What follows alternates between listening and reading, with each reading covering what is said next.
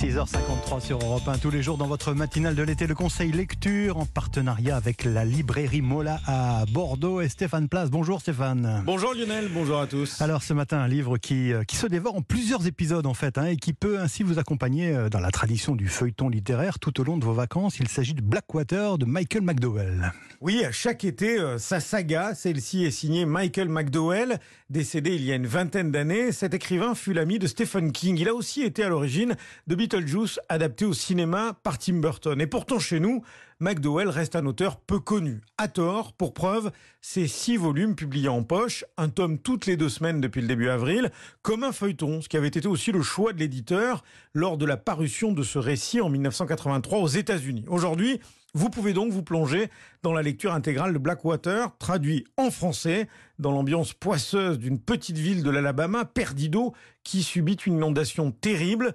L'histoire se déroule au début du XXe siècle et c'est là que l'un des membres d'une famille importante du coin, la famille Cascade, vient au secours d'une femme aussi belle que mystérieuse Elinor.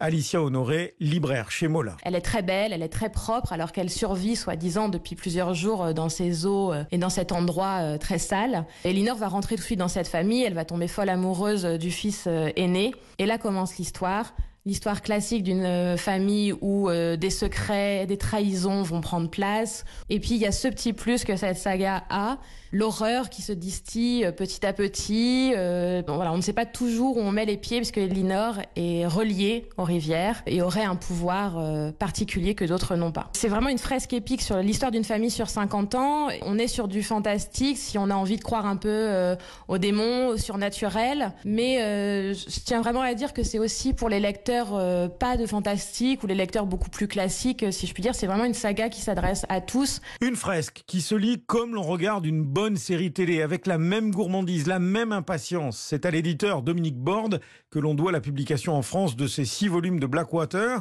Dominique Borde au micro européen de Nicolas Caro. On est dans une sorte de territoire un peu imaginaire, comme Stephen King l'a fait avec Castle Rock, J.K. Rowling avec euh, Poudlard. Et c'est ça qui dégage une ambiance assez incroyable dans ce livre qui fait le charme de l'ensemble du livre. C'est pas du tout un roman euh, fantastique, en fait, c'est un peu épique. C'est essentiellement des histoires de femmes, des histoires de survie, des histoires de résilience.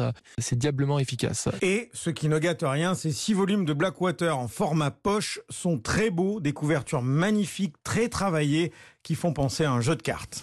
Blackwater, donc six volumes en poche publiés chez euh, Monsieur Toussaint l'ouverture, c'est le nom de, la maison de la maison d'édition, prix très accessible hein, puisque chaque tome coûte un peu moins de, de 9 euros. Allez.